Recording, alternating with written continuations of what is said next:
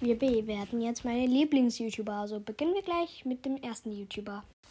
Einmal ein, also Platz 5 ist Meme Sheep. Das sind halt solche Meme also lustige Videos. Und ich lache mich bei solchen Sachen normalerweise nie tot. Aber solchen Sachen bin ich halt komplett raus von ihm, weil der hat einfach die geilsten Sachen. Also ja, das ist mein Platz 5. Kommen wir zu Platz 4. Platz 4 ist Ferius.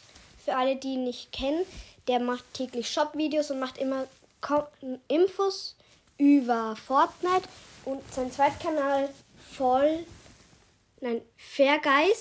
Dort macht er Fall Guys Content seit vor kurzem und das, der ist auch ziemlich cool.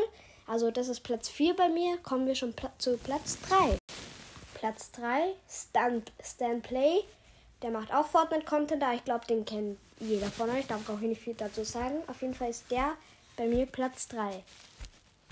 Platz 2 ist, also sowas, ich mag diese Geschichten davon einfach richtig.